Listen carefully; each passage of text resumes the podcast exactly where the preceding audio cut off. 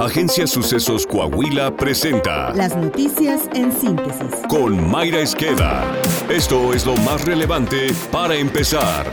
En septiembre los padres de familia recibieron un duro golpe en el presupuesto al absorber un incremento anual en colegiaturas de 6.59%, el más alto en 20 años, de acuerdo con la información más reciente publicada por el Instituto Nacional de Estadística. Entre 2009 y 2019, el incremento promedio cada año en colegiaturas a nivel nacional fue de 4.44%. El aumento más alto se registró en la educación preescolar con un 7.15%, el más elevado desde 2003, seguido por las escuelas de primaria y preparatoria con 6.99% y 6.29% respectivamente.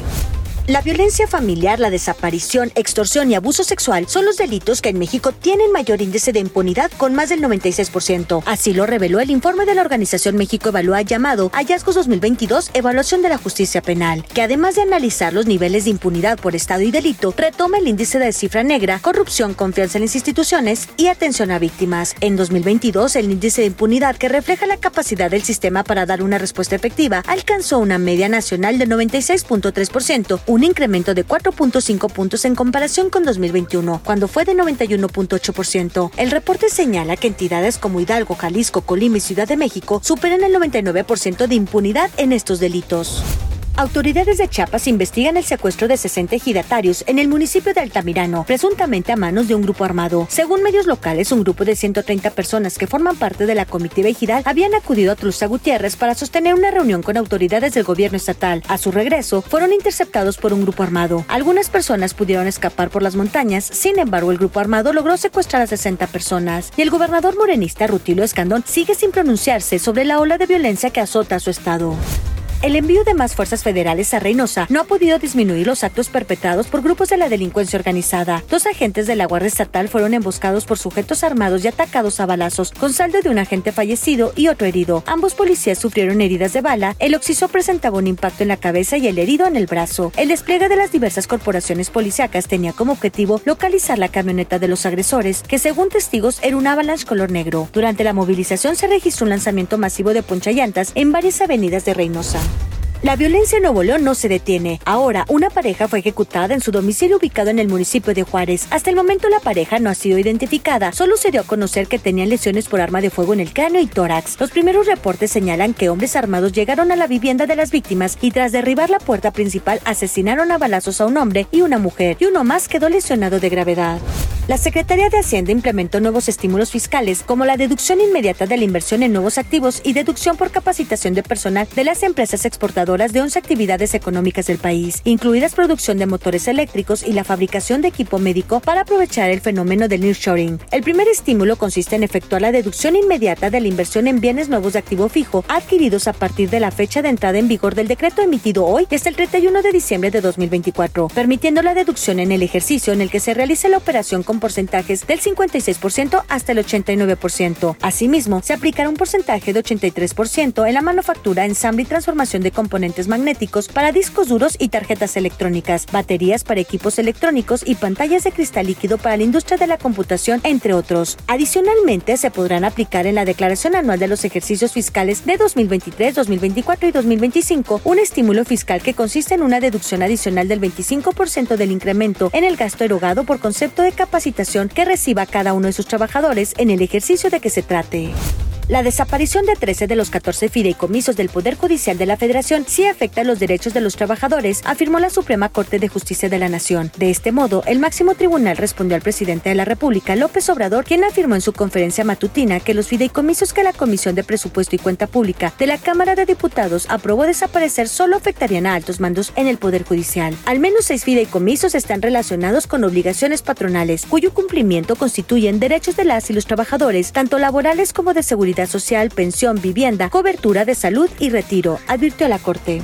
La Suprema Corte de Justicia de la Nación cerró la acusación de peculado por 250 millones de pesos en contra de Alejandro Gutiérrez, exsecretario general adjunto del PRI, presentada en 2017 por el gobierno de Chihuahua. Por unanimidad, la primera sala de la Corte desechó por improcedente el amparo que la administración del entonces gobernador Javier Corral promovió para que se le reconozca como víctima de ese delito. Con ello, se liquidó por completo el caso Gutiérrez, pues en febrero fue absuelto de una acusación adicional de peculado por 1.7 millones de pesos que le fincó la Fiscalía General de Chihuahua. Esta es la opinión de Jesús Alvarado. Ni Israel es tan bueno como lo pintan, ni tampoco jamás, apoyado por Palestina, es la blanca palomita víctima eterna de Occidente.